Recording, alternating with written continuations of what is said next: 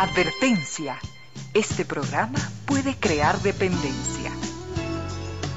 Dependencia de la buena música, del comentario oportuno, del momento poético, de las voces que siempre tienen algo que decir. Aquí se unen la música y la palabra, con cierto sentido.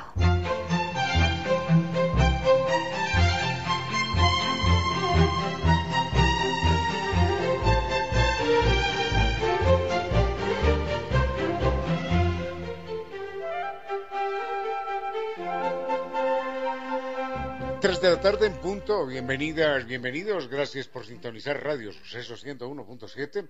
Gracias por compartir estas horas de música, comentarios y entrevistas. Y ojalá, ojalá al final de la jornada, como siempre, podamos imaginar con estos favores que la fantasía nos hace, podamos imaginar que hemos rendido un real, justo y merecido, merecidísimo homenaje a la inteligencia, a la sensibilidad, a la autoestima, a la confianza, a la alegría de vivir y siempre, siempre, a las ganas de luchar de todos, donde quiera que nos encontremos, a las ganas de luchar por una vida más digna en lo individual y en lo colectivo. Y en esa tarea de cada tarde, de cada jornada, de manera generosa, inteligente, leal, nos acompañan ustedes con sus correos, mensajes y contactos en estas direcciones de las siguientes redes sociales.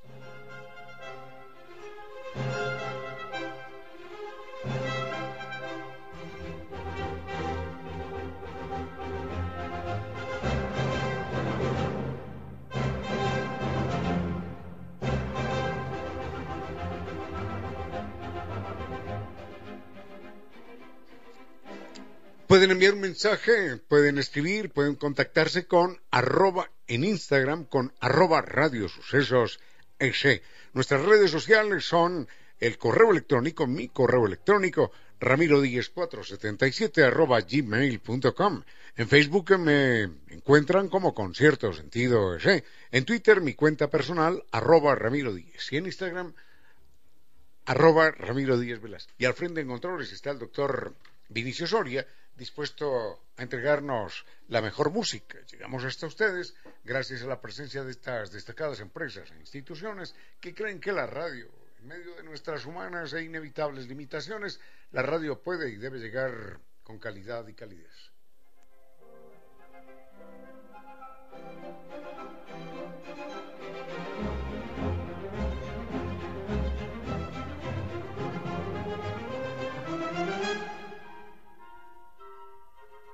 San Viturs nos invita a un viaje verdaderamente extraordinario, 12 días, sin necesidad de visa, por Colombia. Empezamos con Bogotá, una ciudad de extraordinarios atractivos, no lejos de Bogotá, la Catedral de Sal de Zipaquirá, un lugar único en el mundo, el pueblo mágico de Salento en el eje cafetero y extraordinarios parques temáticos. Medellín, enseguida, la ciudad de la eterna primavera, con sus alumbrados que son un fenómeno, son un espectáculo único en cualquier parte del mundo convoca a millares de turistas cada año. De allí, de Medellín, a una hora y media, dos horas, así, exagerando mucho, Guatapé, un pueblecito con una laguna impresionante, inolvidable, una roca monumental, y que ha hecho de sus callejuelas coloridas una obra de arte en cada metro cuadrado. Se cierra esto con Cartagena de Indias. Ese es un nombre ya mítico, Cartagena de Indias. Recuerden Cartagena de Indias, muralla, historia, belleza de ciudad, playas y el mar verde azul tibio, el mar infinito del Caribe. Así que, recuérdelo, con sistema todo incluido, el gran servicio de San Viturs, guía acompañante desde Quito. Naciones Unidas y Veracruz, allí están, frente a la sede de jubilados del IES. La página sanviturs.com y el teléfono 600 2040.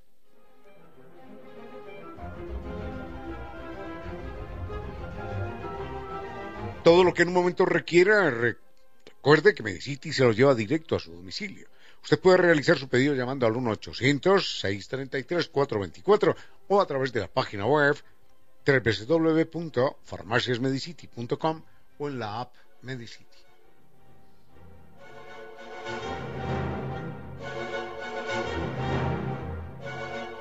Farmacias Medicity, téngalo presente en la nueva era de salud y bienestar.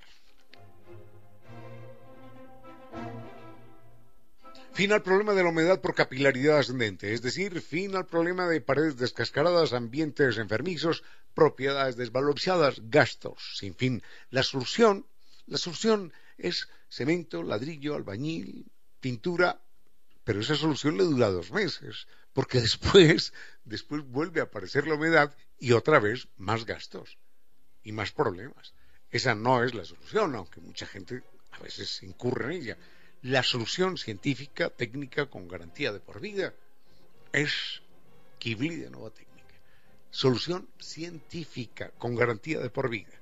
El mail es ecuador.novatecnica.com, la página novatecnica.com y dos teléfonos 098 2600 588 y 098 81 85 798. Una cámara, una cámara de NetLife puede ser fundamental. Vayamos a ver cuántos problemas le ahorra esa cámara. Cuántos, cuántas complicaciones le evita. Recuerde, una cámara, una cámara que esté vigilando su propia casa, su oficina, su negocio, cualquier lugar. Una cámara online con NetLife. El teléfono es, eh, bueno, antes del teléfono, recuerde que puede consultar en la página netlife.es o puede llamar al teléfono 39 20.000. NetLife, número uno, mucho más que Internet.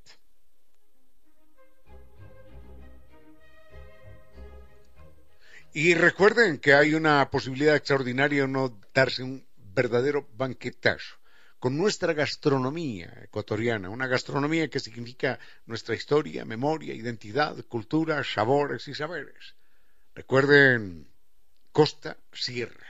Atiende de martes a domingo y usted puede programar sus almuerzos de negocio, pero también sus desayunos, sus desayunos de negocios, de trabajo, porque abren desde las ocho y treinta de la mañana de martes a domingo.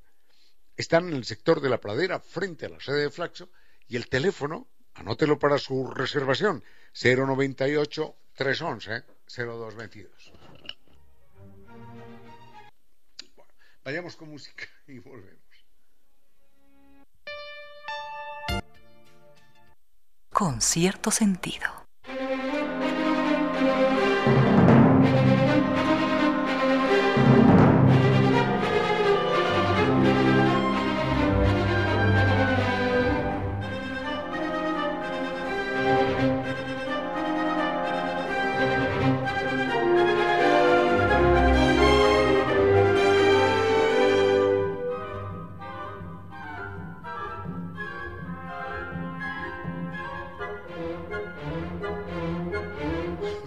Tenemos algunos temas sobre, sobre astronomía que nos han planteado ustedes, eh, acerca de pintores españoles, acerca de la señora Margaret Thatcher, acerca de otra vez otro tema inglés, pero sería Lord Byron, el poeta romántico. Mm, caramba, qué, qué variedad de temas hoy. La misión geodésima, geodésima digo yo, la misión geodésica. Estos son algunos de los temas y les tengo, les tengo una, una noticia de carácter literario también, para empezar.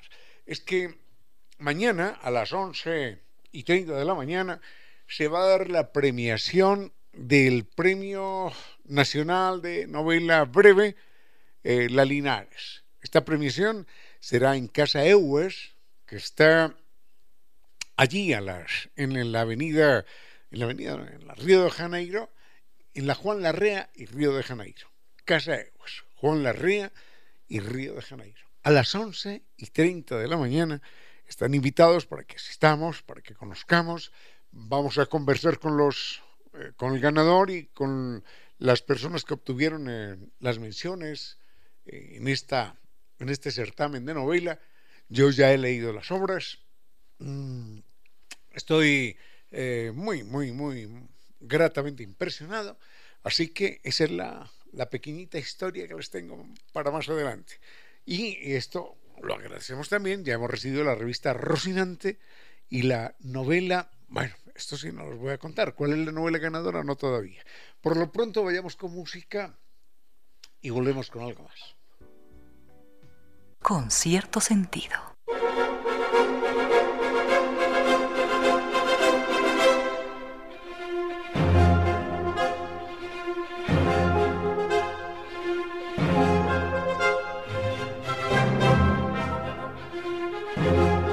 San Tours nos invita a Colombia, 12 días, sin visa, para empezar con Bogotá, una ciudad de extraordinarios atractivos, y luego la Catedral de Sal de Zipaquirá, un lugar único en el mundo. Salento, un pueblecito en el eje cafetero que vale la pena conocerse con extraordinarios parques temáticos. Enseguida Medellín, la ciudad de la eterna primavera, con sus alumbrados que convocan a millares de turistas cada año. No lejos de Medellín, a una hora y media Guatapé una laguna extraordinaria, una roca inolvidable, un pueblecito que ha hecho de cada metro cuadrado una obra de arte. Y esto se cierra con Cartagena, Cartagena de Indias. Playas, historia, murallas, belleza y el mar verde azul tibio del mar Caribe. Siempre sistema todo incluido y con el gran servicio de San Viturs con guía acompañante desde Quito. Están en Naciones Unidas y Veracruz, frente a la sede de jubilados del IES, la página sanviturs.com y el teléfono 600-2040.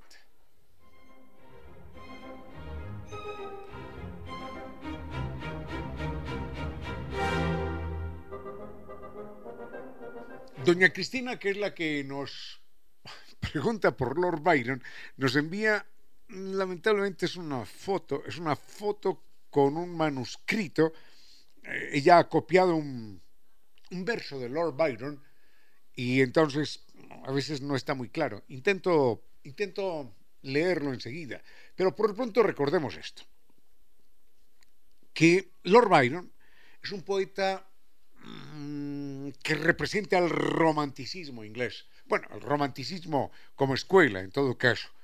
Los poetas románticos, los pintores románticos, los músicos románticos son aquellos que ante todo exaltan las pasiones, exaltan los dramas, exaltan los, los insabores, exaltan el amor y la pasión. Para ellos no hay puntos intermedios ni tonos medianos, no, no, no, todo es en exaltación absoluta. Ahora, Lord Byron, como representante del, del romanticismo, se califica, se, califica se, se caracteriza mejor por una poesía agresiva, una poesía mordaz, dura, libertaria, aventurera, irreverente, no solamente para esa época, sino para todos los tiempos. Lord Byron es un personaje muy curioso porque es un escritor del cual se conocían más sus aventuras, sus intimidades, siempre intensas, que su misma obra. La gente, muy poca gente leía su obra como siempre ha sucedido, los lectores son minoría en novela, en poesía, en lo que fuere. Los lectores no son una gran mayoría. Ahora, la gente, la gente no leía la obra de, de Lord Byron porque no ha habido una vocación por la lectura nunca en ninguna parte del mundo. A lo largo de la historia, los lectores siempre han sido grupos pequeños. Pero grandes mayorías, diría uno que todo el mundo, conocía las aventuras del Lord Byron.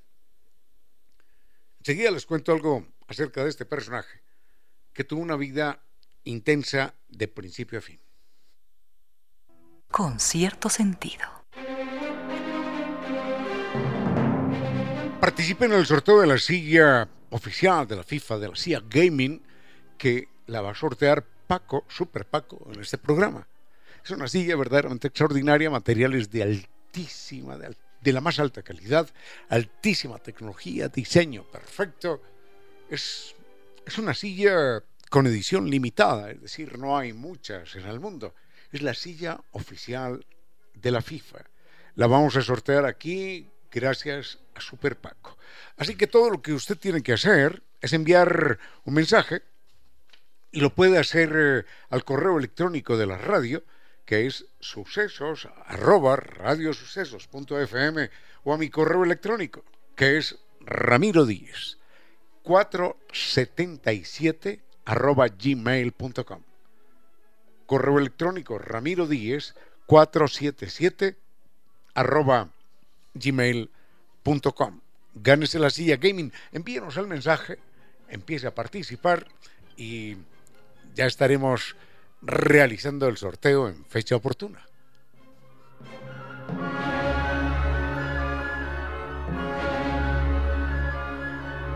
Vayamos rápidamente con estos detalles más anecdóticos, eh, pero intensos, que muestran quién fue Lord Byron. Lord Byron eh, es un poeta exaltado en todo sentido. Es un poeta que, que narra haber sido iniciado amorosamente a los siete años. Tuvo amores de toda clase y de toda condición, de ambos bandos, de un lado por aquí, del otro lado por allá, de su propio bando, en fin. Fue, fue considerado por la gente de su época, Lord Byron fue considerado como un tipo loco, malo, peligroso, amoral, capaz de todo. Eh, estaba casado, se casó pero mantenía una relación, esto es muy duro decirlo, ¿no? Mantenía una relación incestuosa con su propia hermana. Y, y ella, ella lo perseguía por toda, por toda Europa. Eh, fue una vida de excesos, de principio a fin.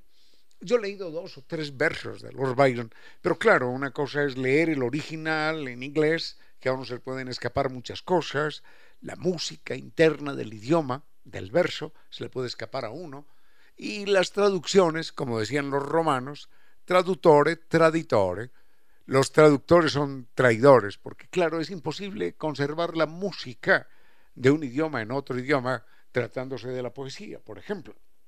En, todo caso, doña Cristina nos cuenta, nos cuenta o nos, nos escribe este verso de, de Lord Byron cuando habla de su amada en su relación incestuosa. Y escuchen lo que decía.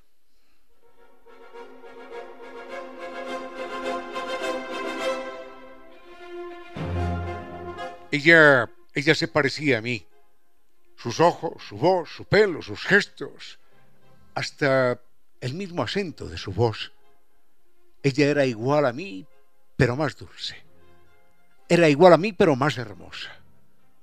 Tuvo poderes que yo no tenía y ternura que solo ella sentía. Y humildad, tuvo humildad que yo jamás tuve y yo la amé y yo mismo la destruí.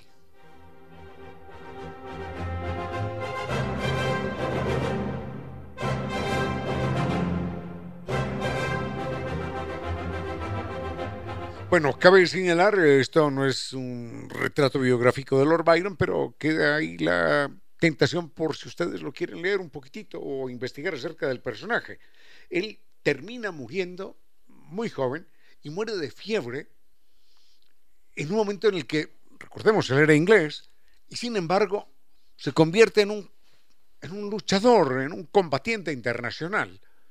Cuando recordemos que Grecia y Turquía han mantenido más de una disputa por territorios y demás. Eh, Turquía antes era espacio de los griegos, en fin. Y Grecia y Turquía mantuvieron guerras. Y en un momento dado se desata una guerra entre Grecia y Turquía y Lord Byron, que era británico, decide matricularse en el bando inglés. Y estando, estando como combatiente, lo mata no una bala, sino la fiebre.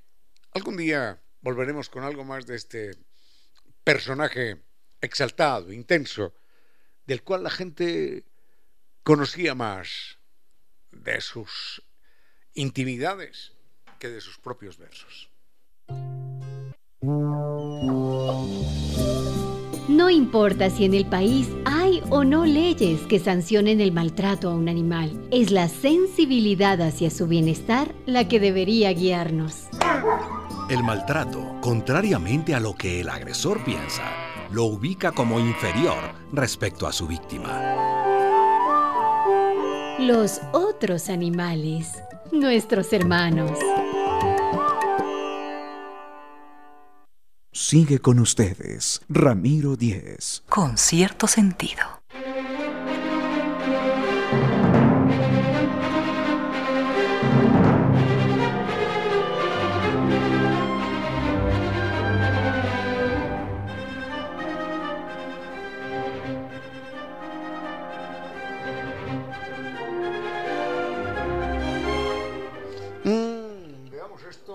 Wagner, don Wagner nos dice que por qué no nos referimos al destino trágico de la misión geodésica y por qué, bueno, y por qué partió de Ecuador. No, no partió de Ecuador, sino que tuvo como base a Ecuador la misión geodésica. Ahora, el destino trágico depende de lo que llamemos destino trágico. La misión geodésica no tuvo destino trágico como misión porque ella cumplió finalmente su tarea, que era medir la Tierra y establecer la forma, la forma del planeta, que está ligeramente achatada en los polos. Es decir, es un poquitito gordita aquí en el Ecuador.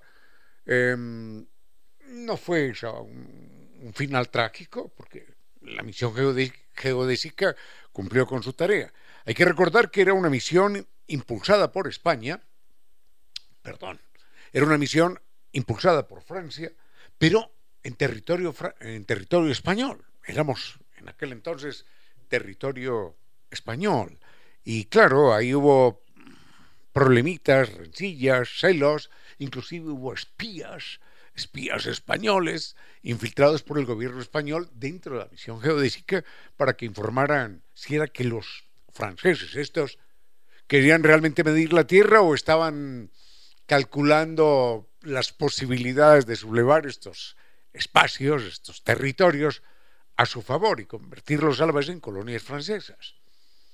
Pero mm, me imagino que don Wagner se refiere no, no al destino trágico de la, de la misión geodésica, sino al destino trágico que sufrieron algunos de los de los integrantes franceses. Recuerdo algunos, recuerdo algunos. Recuerdo haber leído esto en un libro de, hombre, de Juan Cueva Jaramillo. Juan Cueva Jaramillo, que fuera en su momento embajador de Ecuador en Francia Juan Cueva Jaramillo tiene un libro precisamente acerca de la misión geodésica. Lo que recuerdo es de ese libro. Y no sé si en alguna otra parte haber leído alguna otra cosa. Enseguida lo comentamos. Con cierto sentido.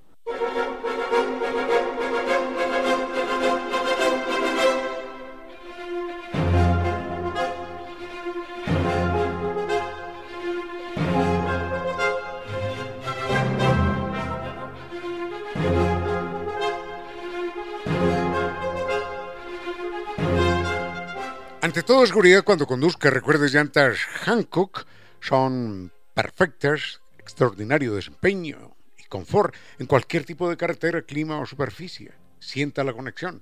Recuerde, Hancock Tire es el patrocinador global del Real Madrid. Las encuentra en Freno Seguro, el equipo más completo para el mantenimiento de su vehículo. Los visita en Guayaquil, Durán, La Libertad, Playas y Quito.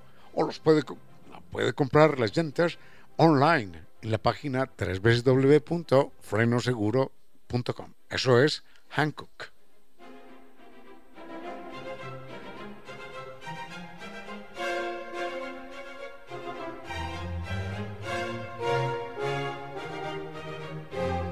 Primero, ¿por qué?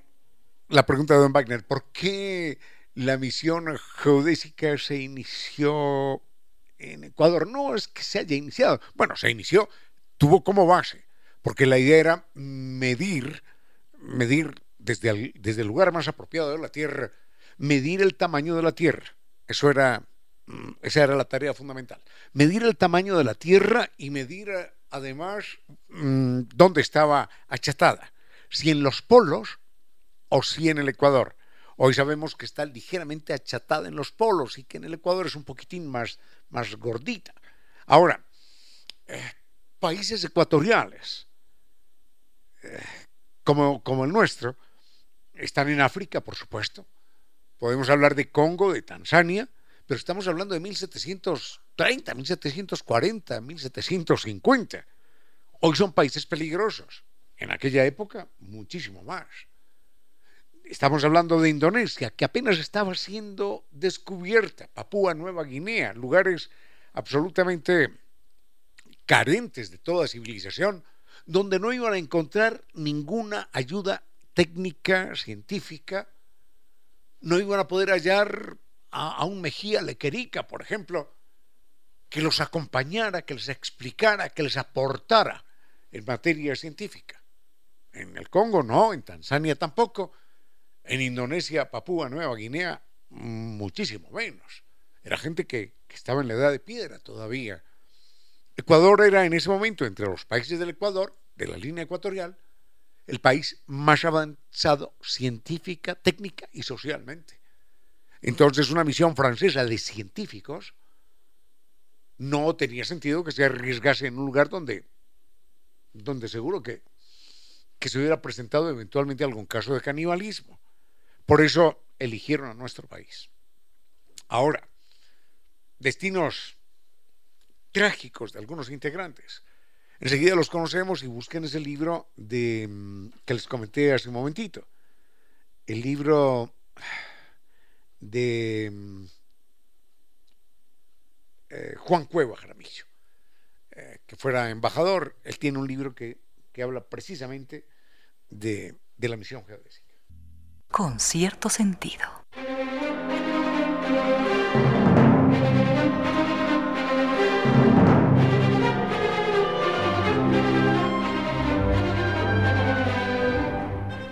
Nunca se sabe cuándo uno puede requerir algo directo de Medicity y no hay ningún problema porque Medicity se los lleva directo, directo a su domicilio.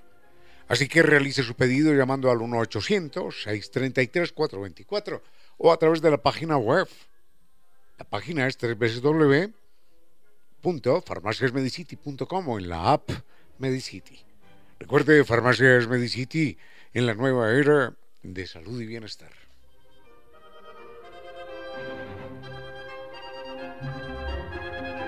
Para empezar, debo señalar, debo reconocer, que no sé cuánta gente integraba la misión geodésica.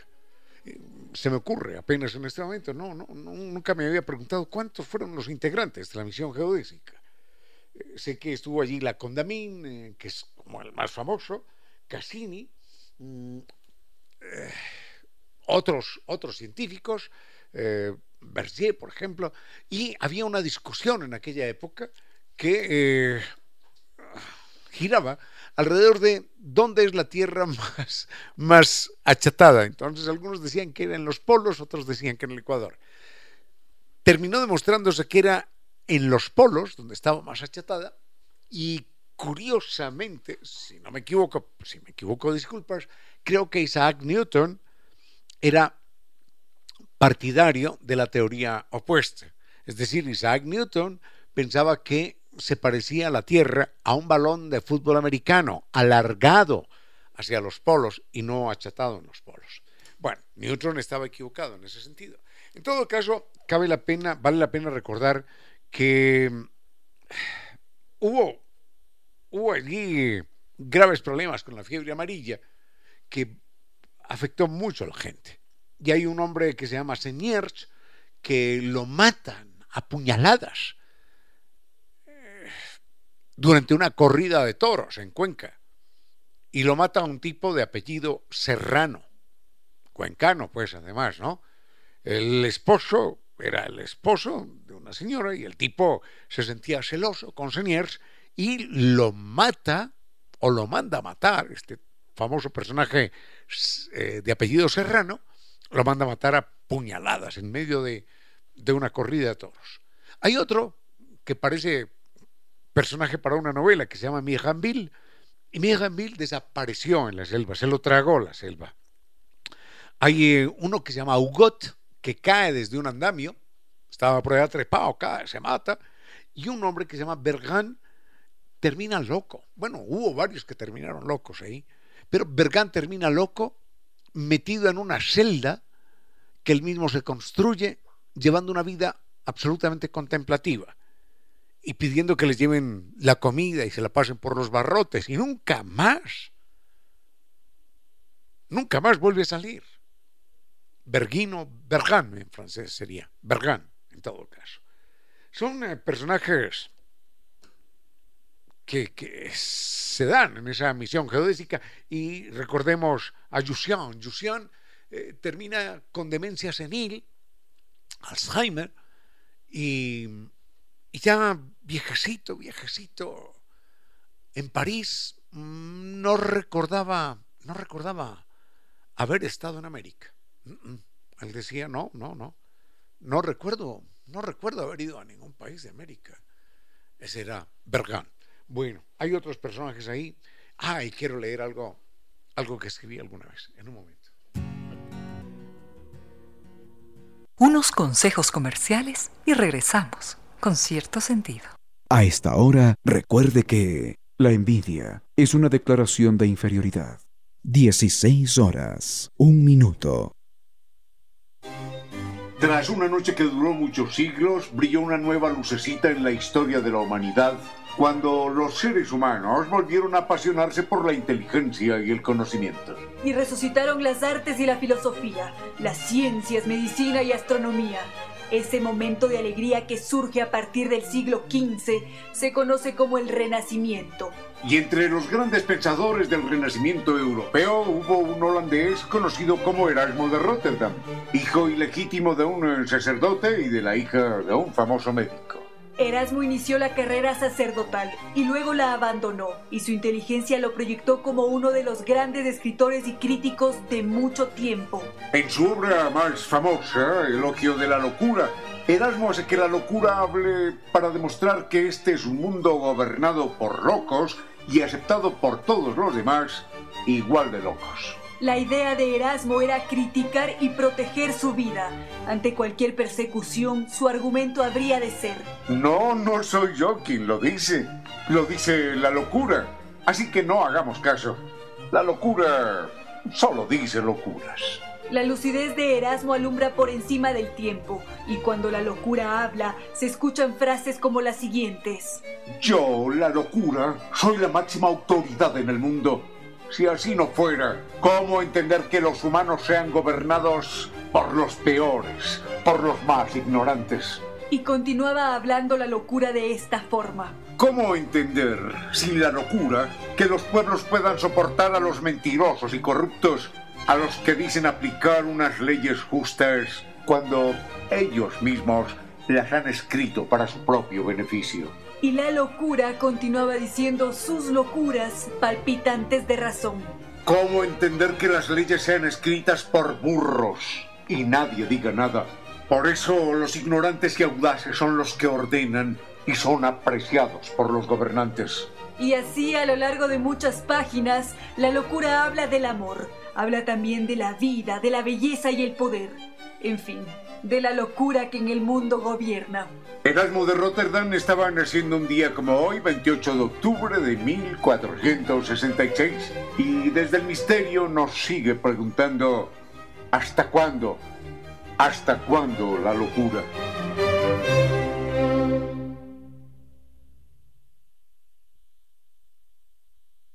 Sigue con ustedes, Ramiro Díez. Con cierto sentido.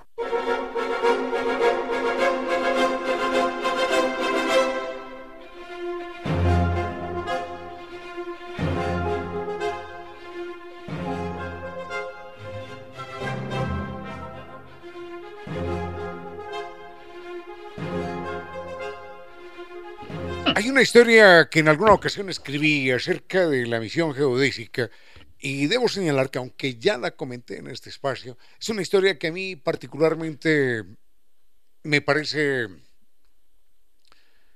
me parece imprescindible porque versa acerca de una mujer ecuatoriana que se merecería muchos monumentos en nuestro país y no sé si, tiene, si tenga alguno. Me dicen que en Riobamba hay uno. Es una mujer ecuatoriana que debería tener su nombre en muchas calles, plazas, escuelas, en lugares donde se la recordara con toda reverencia y con toda admiración. Ella se llamó Isabel Grand Maison y quiero leer la historia, es un poquitín extensa, pero la quiero leer porque porque vale la pena que nos enorgullezcamos de esta ecuatoriana.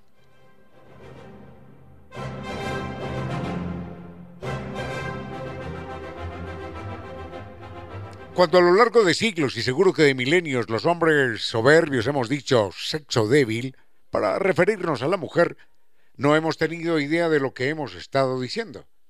Y mucho menos hemos sabido quién fue una guayaquileña hecha de roca llamada Isabel Grand Maison, Isabel, cuando era apenas una niña, abandonó con su familia aquel puerto y se fue a vivir a Riobamba, una ciudad recatada, paramuna, enclavada en el corazón de los Andes ecuatorianos.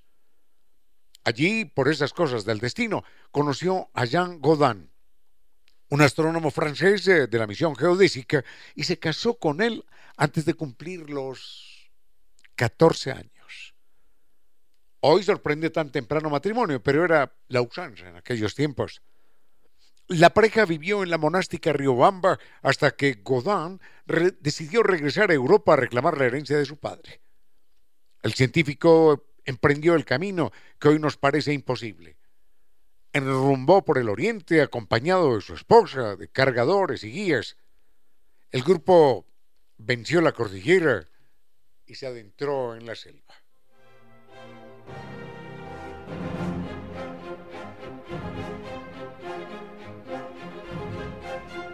Isabel lo pudo acompañar apenas un trecho, porque enfermó de fiebres en el camino. Más tarde descubrió que estaba en embarazo y dio luz a una niña. Jean Godin continuó su ruta en dirección al inalcanzable océano Atlántico por selvas imposibles. Isabel, viviendo la incertidumbre de una situación que en la realidad era lo más parecido a una viudez, regresó a Riobamba. La pareja nunca volvió a tener contacto. Y así transcurrieron 18 años eternos, en los cuales Isabel vio morir a su hija y siguió enviando un promedio de dos cartas semanales, esperando respuestas que nunca llegaron. Todo habría continuado así hasta el final de los días, si no hubiese sido porque un día un hermano suyo, monje, le dijo que un cura jesuita que había de visitarle al día siguiente le traía una carta de su esposo, Jean Godin. Pero el cura nunca, nunca llegó. Aquella noticia con amargo sabor a frustración también escondía un rayito de esperanza. Eso era todo lo que aquella mujer necesitaba para escribir la más increíble historia. Así que, animada por un fuego secreto, Isabel emprendió el viaje en una canoa por la selva, acompañada de algunos indígenas y dos hermanos que querían viajar a Roma a educar a sus hijos.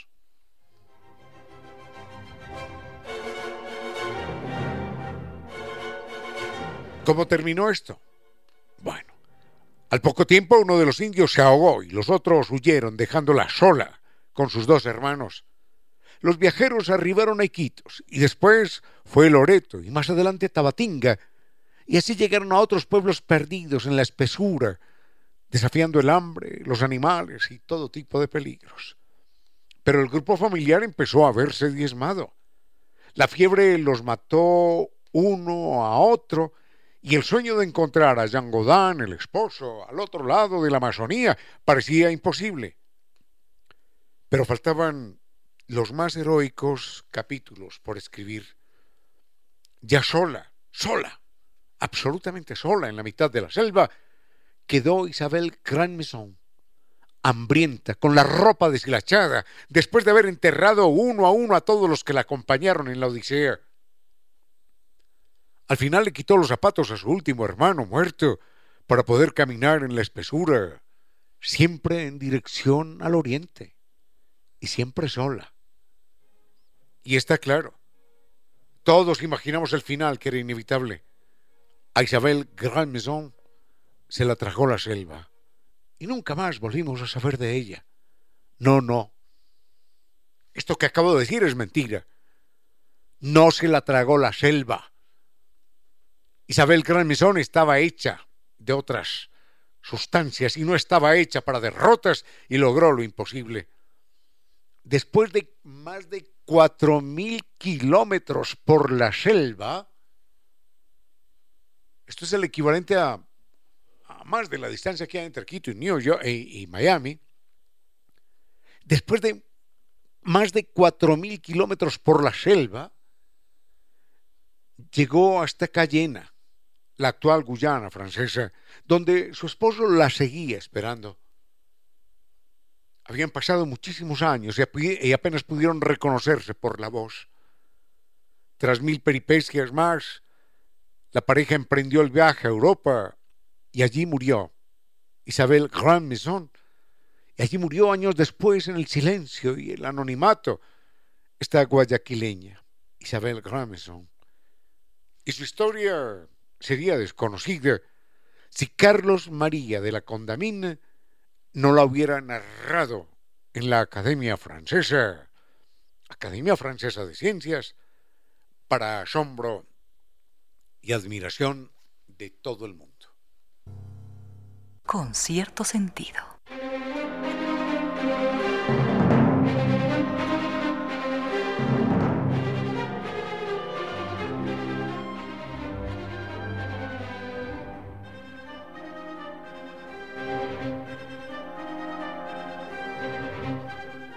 Recuerden, eh, problemas de humedad por capilaridad ascendente no tienen solución. No tienen solución si piensan en la solución tradicional. Cemento, albañil, ladrillo, pintura. No, estas cosas no, no funcionan. Y arena y arena, no funcionan. La solución es científica, técnica, con garantía de por vida. La entrega Kibli de Nova Técnica. Recuerde anotar su mail, ecuador.novatecnica.com la página www.novatecnica.com y dos teléfonos 098 26 588 y 098 81 85 798.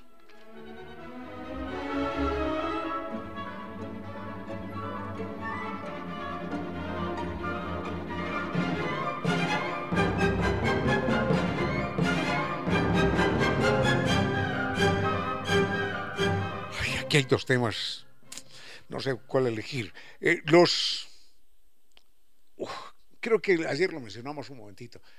Los emperadores romanos locos. Oh, hay varios, hay varios. Eh,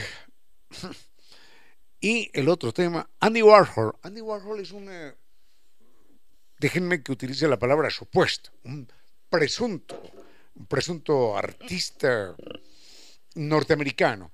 Entonces no sé por cuál de los dos empezar. Creo que voy a comentar los, los emperadores romanos en un momento. Con cierto sentido.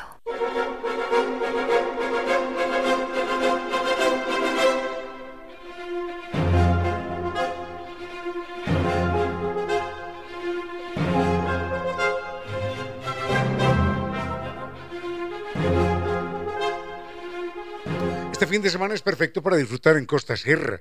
Recuerden, Costa Sierra, restaurante que recoge con gran calidad, con exquisitez, lo mejor, lo más bello de nuestra gastronomía, de nuestra gastronomía ecuatoriana. Maravillas de la costa, maravillas de la sierra, con estupenda sazón, atención perfecta, impecable presentación, todo, todo esto es Costa Sierra. Está en el sector de la pradera, frente a Flaxo, frente a la sede de Flaxo. Recuerde que usted puede programar sus desayunos de negocios, sus almuerzos de negocios. Es perfecto porque atienden desde las 8 y 30 de la mañana. Costa Sierra, anótelo para sus reservaciones. Está abierto de martes a domingo y el teléfono es el 098 311 0222.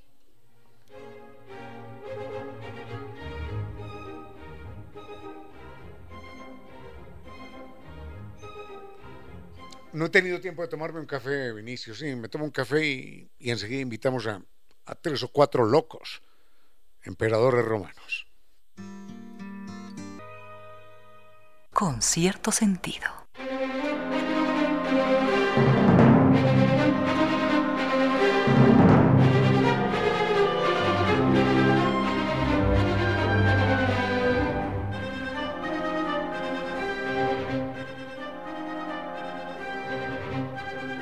Agarre y confort, por su seguridad, por supuesto, por la seguridad suya y de su familia.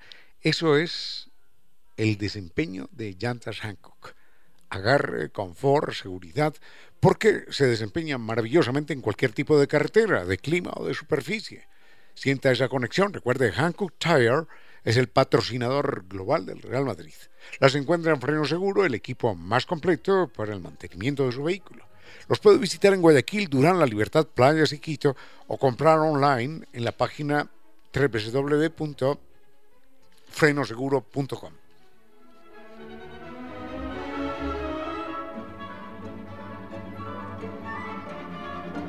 En alguna ocasión comentábamos acá que en Roma en algún momento dado se puso de moda el uso del plomo y eso bajó la fecundidad de la población unida a otra serie de prácticas. Por eso en un momento dado el imperio romano exigía, bajo pena de multa, a los jóvenes, hombres y mujeres, que tuvieran hijos antes de los 20 años se tenían que casar y tener hijos antes de los 20 años porque la población estaba disminuyendo dramáticamente. Mientras tanto, ellos estaban expandiendo, llegaban hasta Egipto, llegaban hasta Inglaterra, llegaban al norte de Europa, llegaban al, al, centro de Europa, llegaban al norte de África. Era un imperio demasiado grande y no tenían gente para controlar esos espacios. Entonces señalamos que el uso del plomo bajó la fecundidad, pero además el uso del plomo, hoy lo sabemos, enloquece a la gente. Y quizás hubo una serie de emperadores locos por esta razón. Digo quizás porque no está demostrado científicamente que esos personajes hayan sufrido locura a consecuencia del plomo. Es probable. Pero, por ejemplo, bueno, podríamos mencionar algunos, a, Heliogábalo, podríamos mencionar a Nerón, el famoso Nerón, a un tipo que se llamó Caracalla, em, el otro es Constantino. Bueno, pero empecemos con Caracalla. Imagínense, Caracalla era un, era un tipo de muy baja estatura y sentía envidia de todos los hombres que lo superaron en estatura. Hasta ahí, bueno, ya siente envidia.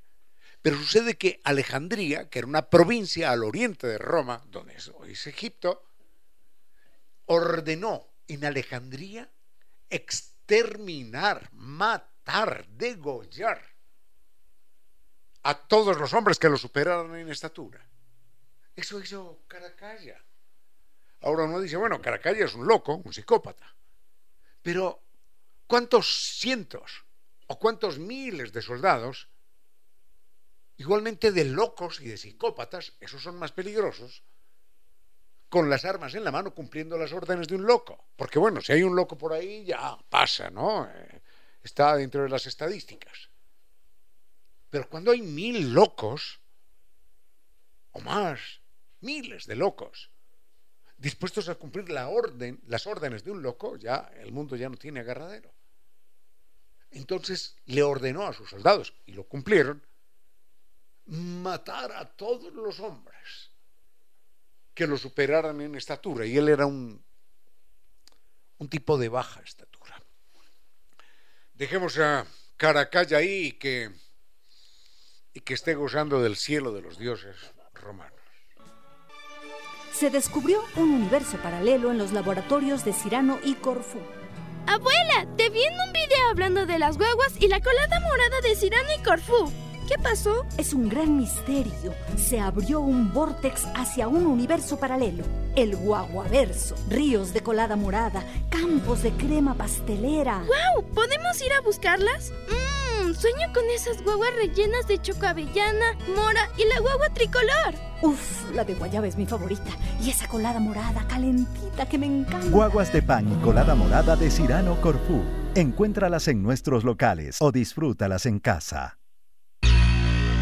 Cuando usted esté en una celebración y quiera tomarse el último trago antes de irse, tenga presente que el último trago puede ser, en efecto, el último. Conduzca con precaución. Sigue con ustedes, Ramiro Díez. Con cierto sentido.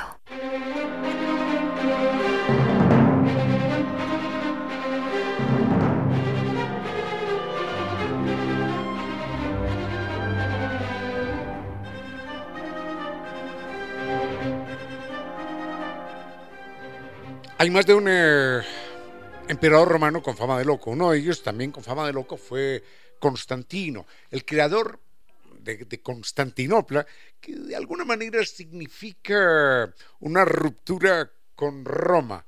Entonces, recordemos que era una ciudad importantísima para el cristianismo, Constantinopla, creada por Constantino. Ahora, Constantino era un hombre lleno de contradicciones.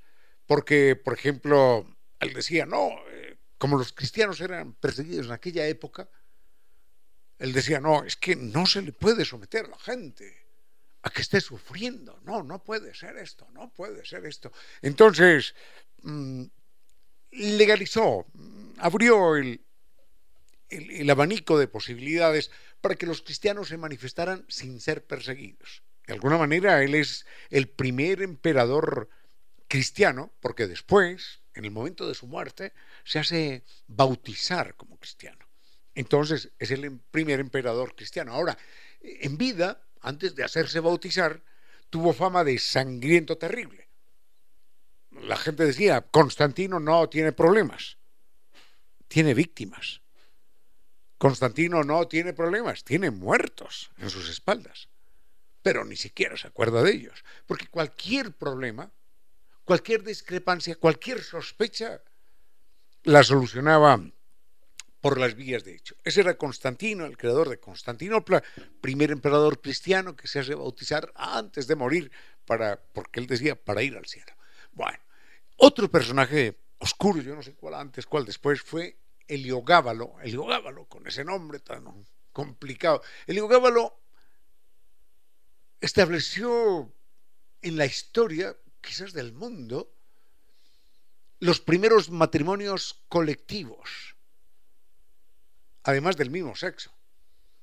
Entonces, de una vez, se casaba con tres, cuatro hombres a la vez, venga, y después cuando se cansaba, se cansaba de ellos, cuando se cansaba, cabezas afuera y elegía otro harem de 3, 4, 5, 6, 7. Ese era Heliogábalo. Así que personajes locos a lo largo de la historia romana, emperadores, más de uno. Ah, es que no sé si hablar de él. No, la historia de este tipo es muy dura, muy dura. Eh, Nerón y Popea, no. Es, es, tan intensa esa historia que prefiero, prefiero omitirla. Con cierto sentido.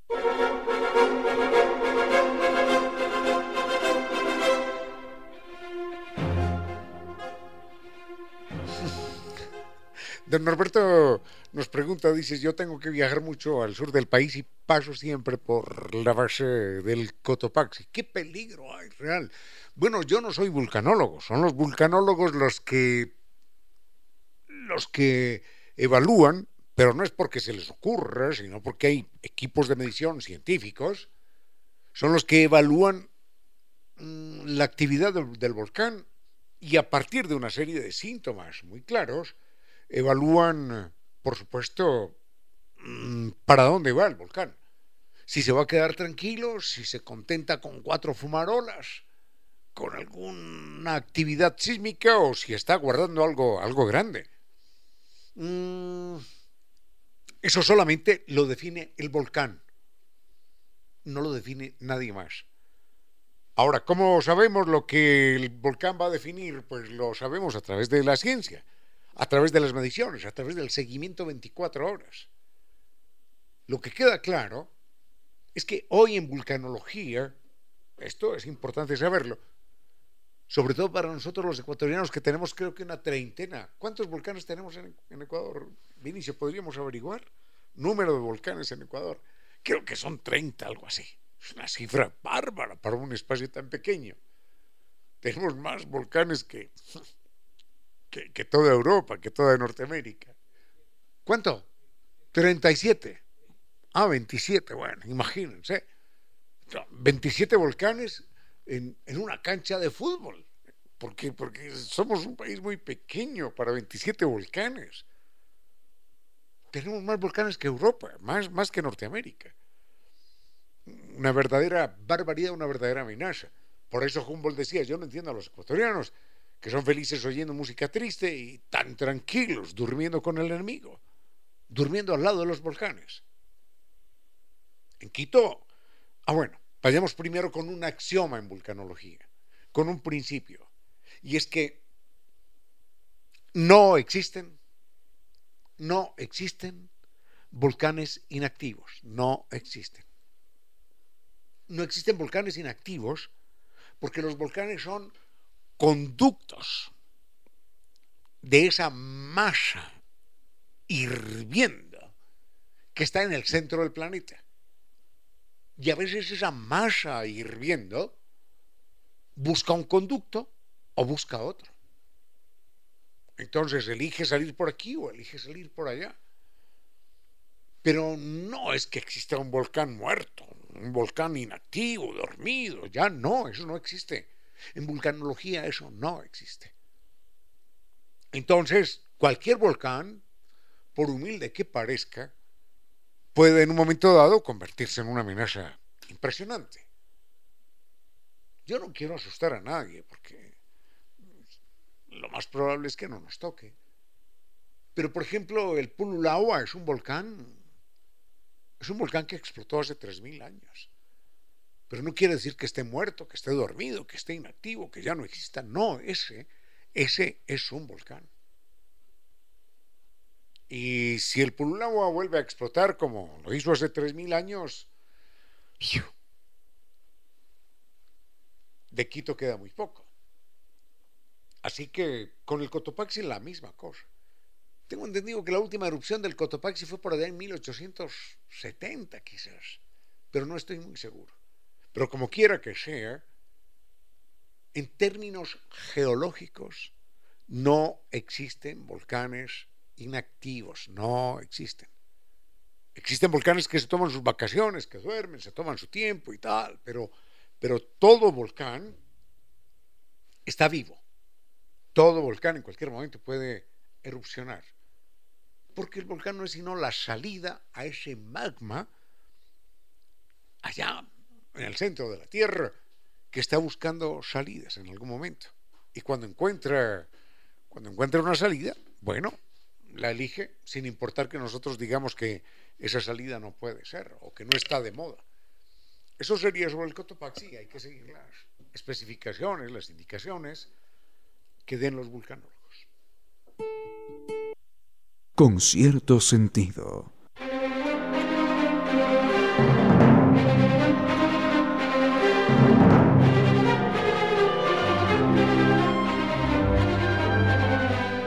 Por hoy. Recuerden eh, que mañana a las once y media de la mañana se está dando la premiación de, valga la redundancia, del Premio Nacional de Novela Breve Ladinares. Esto será en Casa Ewers que está en la Manuel Larrea y Río de Janeiro. Mañana a las 11 y 30 de la mañana vamos a tener la oportunidad de hablar allí con, con los ganadores, con las personas que recibieron las menciones, con el público en general. Este es un acontecimiento importante porque la idea es mantener siempre arriba el espíritu, la vocación por la lectura. Esta mañana puse un tuit que lo quiero repetir para cerrar el programa por hoy, en lo que a mí concierne Leer es un acto de rebeldía. Leer es un acto de rebeldía. Pero no es un acto subversivo, sino supraversivo. Porque cuando leemos estamos proponiendo una versión supra, una versión superior del mundo en el que vivimos.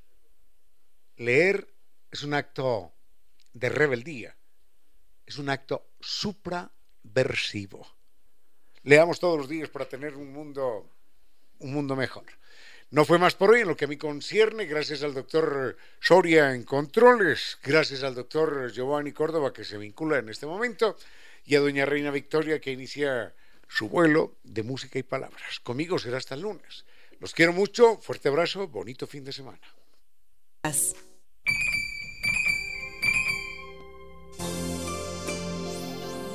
Las aves vuelan como lluvia de flechas contra las nubes. En pocas palabras, la poesía dijo, Las aves vuelan como lluvia de flechas contra las nubes.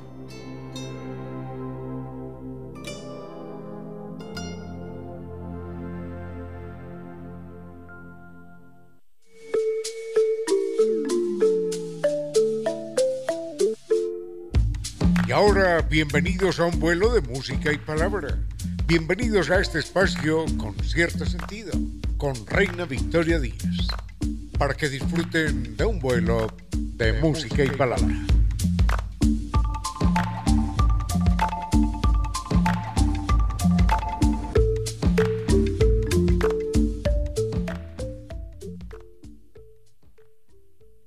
Amigos, bienvenidos a un vuelo de música y palabra. Qué grato estar juntos terminando la semana, cerrándola. Ayer eh, fue muy agradable recibir todos sus mensajes, sus fotografías, además porque nos habíamos centrado en los gatitos, ese vínculo que ellos crean, generan con nosotros cuando somos sus dueños. Y claro, Andrés se tomaba una foto con su gatita, Patricia me mostraba una fotografía preciosa de su gatito, un encanto rescatado. Y justamente hablaba de esta de esta linda dinámica que se produce con los animalitos cuando los recibimos.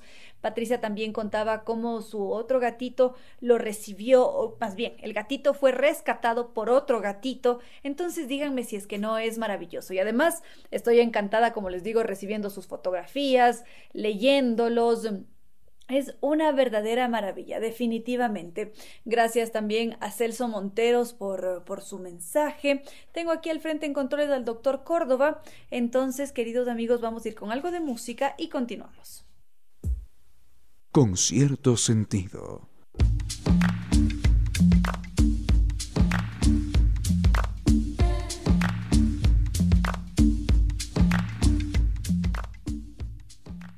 Después de los gatitos y las interacciones que tienen con nosotros como seres humanos, vayamos con, con nosotros seres humanos. Muchas veces escuchamos que cuando nos alimentamos con ciertos uh, alimentos, valga la redundancia, a veces estos no nos sientan tan bien, se generan muchos mitos en torno a diferentes alimentos, elementos con los que cocinamos y por lo general mm, sobre el azúcar se dicen tantas cosas, evidentemente sabemos cuán perjudicial es cuando lo consumimos en exceso, cómo puede afectarnos, genera enfermedades, muchas cosas. Pero en todo caso, mmm, me gustaría mencionar un mito sobre el azúcar que ha sido bastante extendido. Enseguida lo conocemos. Sigamos entonces con los mitos que se cuentan sobre ciertos alimentos. En esta ocasión será el azúcar.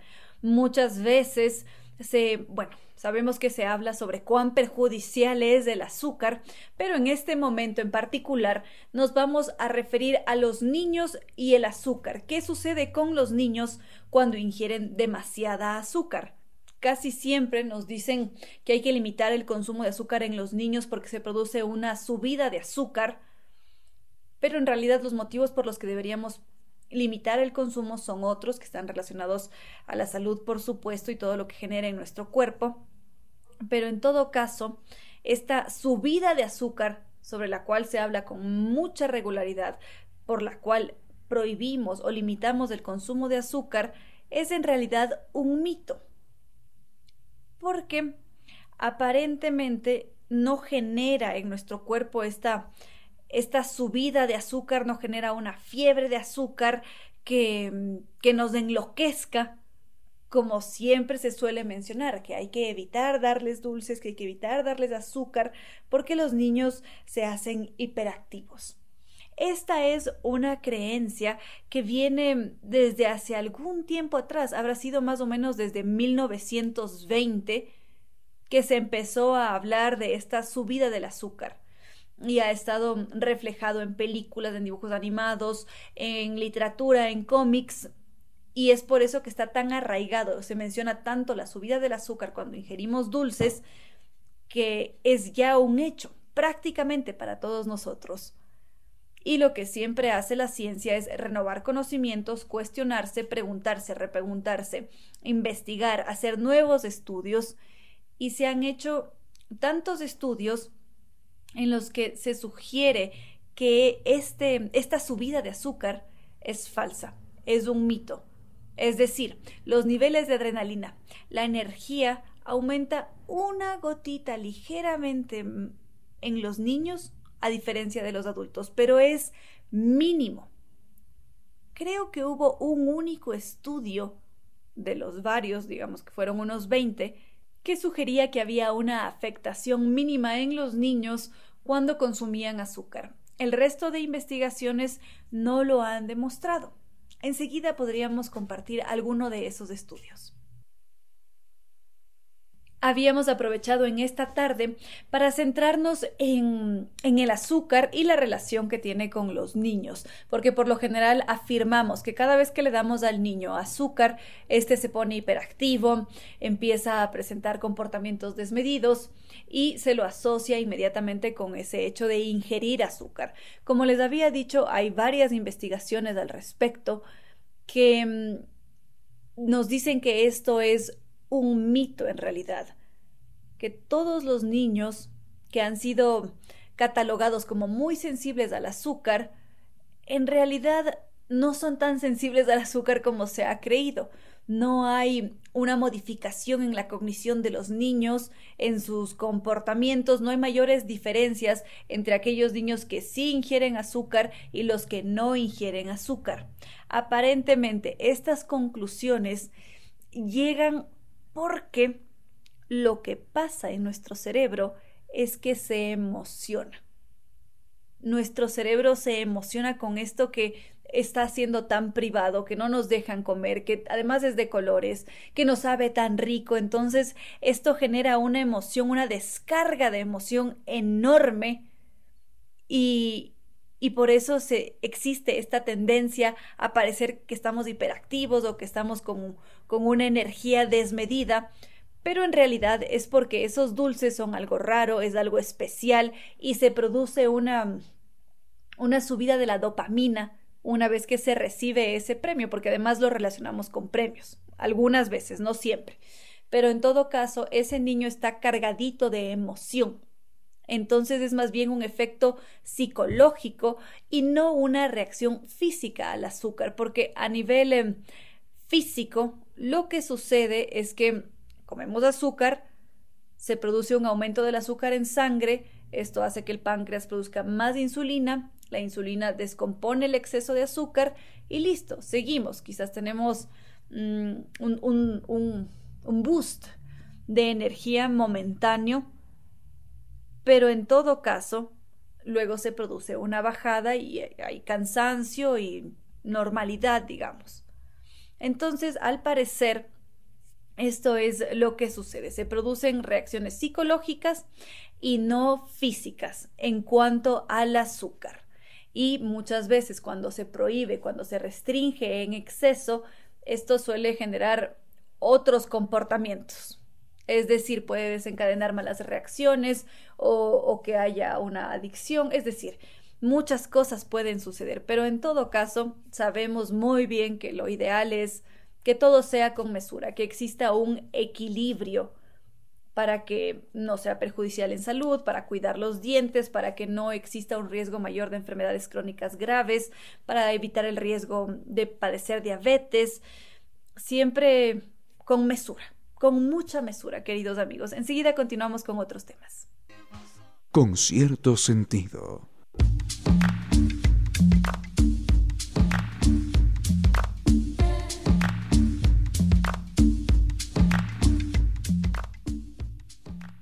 Antes de seguir con otros temas, les agradezco mucho por estar siempre en sintonía. Mi querida Eli, que siempre está comentando, me preguntaba cómo hago para ver los videos, le envié los enlaces. Mm, me encanta esta dinámica que tenemos. También Juan Paredes, gracias por estar siempre en sintonía. Santiago, Daniel, Celso nuevamente, a quienes nos escuchan desde Argentina, qué bello que es esto. Es una hermosa comunidad que va creciendo cada vez más. Me encanta. Recuerden que si quieren mantenerse en contacto, están las redes sociales, Facebook con cierto sentido, Twitter arroba Reina Victoria DZ e Instagram arroba Reina Victoria 10. Gracias por seguir esas cuentas, por mantener una interacción constante a través de Instagram. Hoy día, como lo había prometido, comparto un reel. Ya me dirán si es que les gustó el video, si es que no, cómo la ven. Quiero leer esos comentarios, me emociona mucho. Por otra parte, algo más les iba a decir. siempre los anuncios, ¿no es verdad? Pero bueno, en todo caso, ah, sí, 8 de noviembre los espero para un live sobre literatura. Ya les daré más detalles al respecto cuando llegue el momento preciso. Y mm, vamos a ir con algo de música en este viernes, sí, ¿por qué no? En este vuelo de música y palabra. Y enseguida continuamos con otros temas un momento para la historia y las noticias del mundo de los animales, nuestros hermanos. A veces pensamos que los seres humanos somos los únicos capaces de movernos con nuestro pensamiento en el tiempo, que somos los únicos capaces de planificar.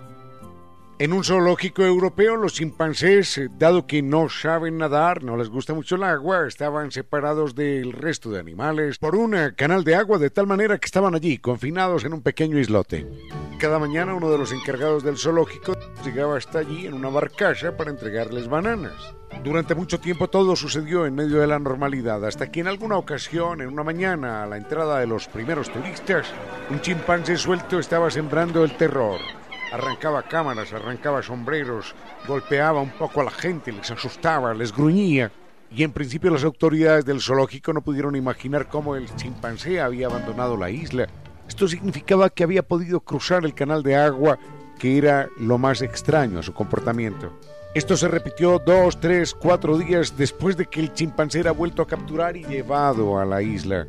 Finalmente optaron por colocar unas cámaras descubrieron que en el momento en el que llevaban las bananas a la isla, el chimpancé, como todos los demás, tomaba algunas para su consumo personal, pero otras las guardaba debajo de una roca de manera taimada, de forma secreta, de tal manera que allí permanecían las bananas a lo largo de todo el día.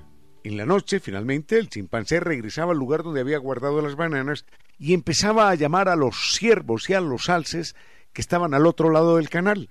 Los ciervos y los alces pueden nadar, pueden cruzar esa profundidad de agua que los separaba, y él empezaba a tirarles trocitos de banana hasta que al final los alces cruzaban, él los seguía alimentando, los seguía acariciando y cuando se acababa la banana, el alce regresaba a su lugar de origen cruzando el canal de agua. Ese era el momento en el que el chimpancé aprovechaba para trepar sobre su lomo, como un jinete, y ya en la zona de los alces Simplemente el chimpancé estaba en completa libertad. El chimpancé era capaz de planificar con muchas horas la posibilidad de fuga, sobornando a los alces que estaban al otro lado, porque ellos sí podían cruzar el agua. Los otros animales, nuestros hermanos. Con cierto sentido.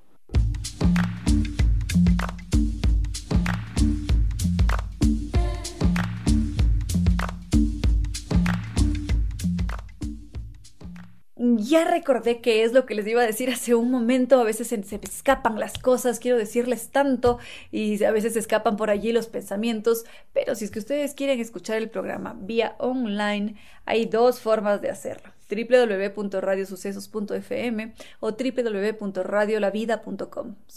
están todos invitados a sintonizar estas diferentes radios a través de Radio La Vida. Veo que hay algunos conectados en Hungría, en México, Qué locura. Muchas gracias por conectarse alrededor de todo el globo terráqueo y como habíamos dicho vamos a seguir con otros temas. ¿Qué les parece si es que estamos en estos tiempos de terror? si es que nos centramos en el miedo. Porque muchas veces nos encanta experimentar miedo. ¿Quién lo diría? Pero vamos al, al cine a ver películas de miedo. Ayer, por ejemplo, Alex Aguaiza nos recordaba este largometraje de terror que es visto por miles de personas, lo disfrutamos, sí, si bien es cierto, gritamos, nos sentimos con terror, nos da miedo ir al baño a oscuras porque pasaron cosas terroríficas en la película y queremos prender todas las luces, tantas cosas que suceden, pero disfrutamos de esas fantasías. Luego ya se pasa ese miedo, sentimos, uff, qué descanso, qué alegría, y disfrutamos de ese momento que en ese en ese instante nos generó terror. Es un poco paradójico, de alguna manera, porque es un proceso emocional que nos pone alertas, que nos envía señales de amenaza, que hace que sintamos que estamos corriendo riesgo, pero toda la experiencia en su conjunto después nos trae regocijo. Entonces sí que es paradójico, contradictorio, pero sucede. Entonces, ¿Cuál es la respuesta ante este fenómeno? ¿Por qué disfrutamos tanto de sentir miedo? Sigamos con el miedo. Por ahí me dicen, uy, no, a mí me da miedo todo. Hay muchas cosas que me generan terror. Y sí, a veces nos pasa, nos asustamos cuando estamos oscuras o cuando estamos caminando solos por un sendero. Y hay que saber y ser muy conscientes que nosotros, seres humanos, somos seres emocionales. Las emociones están dentro de nosotros, son como un gran sistema de alarma que nos dice que algo importante está sucediendo. Siento mucha alegría, siento emociones agradables cuando estoy con las personas que quiero y quiero permanecer mucho tiempo junto a ellas porque me siento bien, porque es agradable, es un tanto hedónico, es positivo, entonces quiero estar allí. Por otra parte, están esas emociones que son más bien desagradables, que decimos no quiero volver a enfrentarme a esa situación, no quiero sufrir, eh, angustiarme, estar ansioso, quiero mantener lejos todo esto. Entonces, si es que hay una persona violenta en nuestro hogar, si de repente nos están gritando todo el tiempo, si es que mm, han intentado golpearnos, si es que nos insultan, definitivamente no vamos a querer estar cerca de esa persona no vamos a querer ni siquiera que nos regrese a ver, ni que nos intente abrazar, nada, absolutamente nada, porque eso nos genera malestar, revuelve el cuerpo, el sentimiento, y eso quiere decir que está allí activo ese sistema de alarma emocional dentro de nosotros. Y constantemente estamos experimentando emociones positivas, negativas, ese sistema se prende, se apaga, se mantiene en un constante mm, funcionamiento y entre las diferentes emociones se regulan. Es decir, podemos tener una tarde hermosa con nuestro gran amigo, amiga, estamos felices después de habernos no visto unos cinco años y, sabemos que nos vamos a separar porque el amigo vive en el extranjero, entonces sentimos mucha alegría y luego tristeza porque no sabemos cuándo vamos a poder volver a vernos. Y allí tenemos los dos lados la, positiva, la emoción positiva, y la negativa, que lo que hace es desactivar a la anterior. Y llegamos a un punto neutro, podríamos decir. Nuevamente, ¿qué sucede con el terror? ¿Por qué buscamos y por qué nos divertimos con el terror? ¿Sucede algo similar a esta situación que acabábamos de compartir? Enseguida lo conocemos. Con cierto sentido.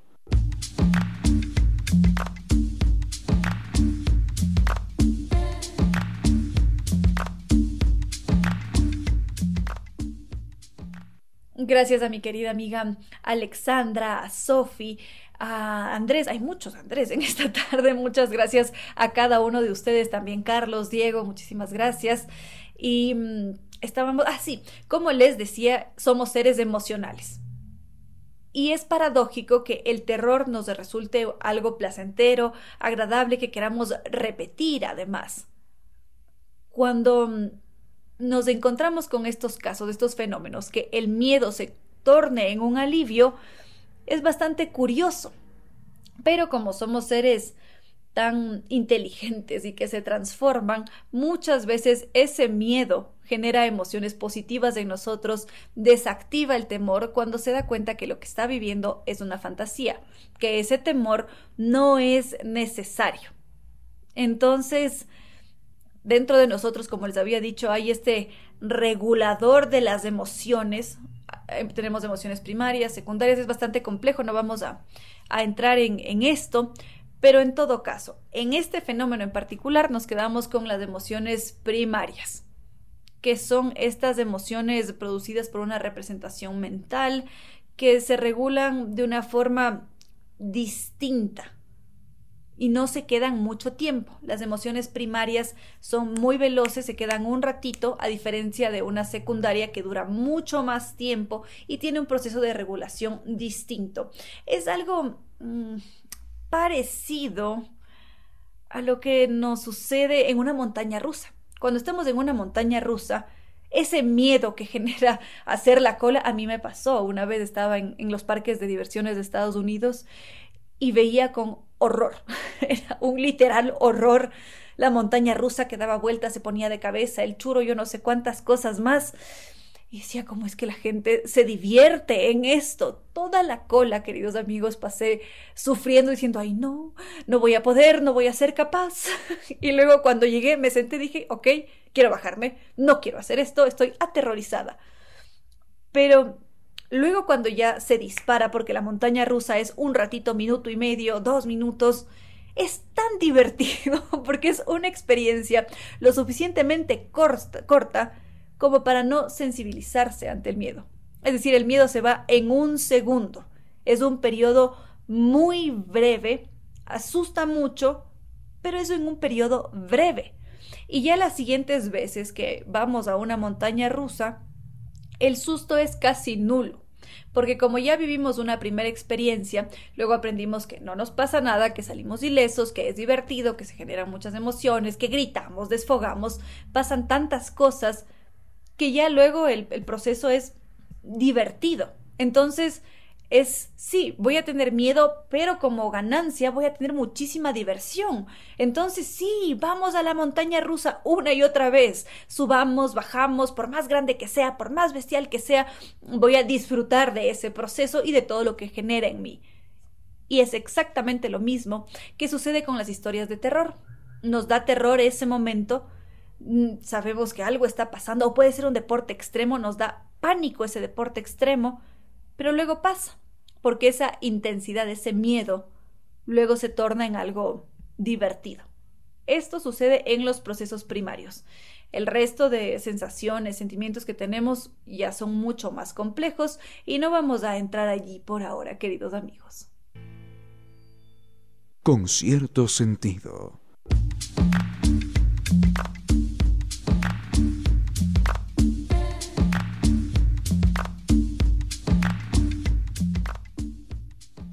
Muchas gracias a Fabián, por acá está también Gio, a Nao, a cada uno de ustedes que ha estado escribiendo constantemente, también a Juan que se suma por primera vez a la sintonía de, de este espacio, de este vuelo. Milion, gracias por estar siempre presentes, gracias por todas sus interacciones. Sigamos en contacto a través de todo el, el fin de semana, a través de redes sociales. Facebook con cierto sentido. Espero que les haya gustado el cuento de hoy a propósito. También espero allí leer sus comentarios. Está colgado en Facebook y también en YouTube. Nos buscan como con cierto sentido y aparecemos inmediatamente. Es un micro cuento de Julio Cortázar. Mm, eso es Facebook, Twitter arroba Reina Victoria DZ e Instagram arroba Reina Victoria 10 en donde dentro de poquito sale un reel. Muchísimas gracias a todos ustedes, también al doctor Córdoba en Controles que siempre nos entrega una estupenda selección musical y por supuesto nuestros queridos auspiciantes Nova Técnica, Farmacias Medicity, NetLife, Restaurante Costa Sierra y por supuesto Zambi Tours. Y ahora sí, no queda más que decirles que no fue más por hoy, que los quiero mucho, que espero que tengan un extraordinario fin de semana, si es que hay que trabajar, pues que vaya muy bien esa jornada laboral y que mañana, no, mañana no nos vemos, pero en todo caso, el próximo lunes nos volvemos a encontrar.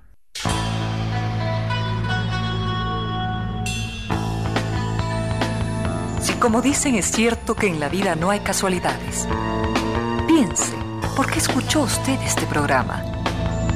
Tal vez escuchó aquello que necesitaba o tuvo la sospecha de esa luz dentro de su propio ser. Una gota de agua, un corazón que late, una semilla en su memoria, un remanso en medio de sus prisas, una voz que aliente su esperanza, una pluma para sus alas algo de eso hemos querido ser.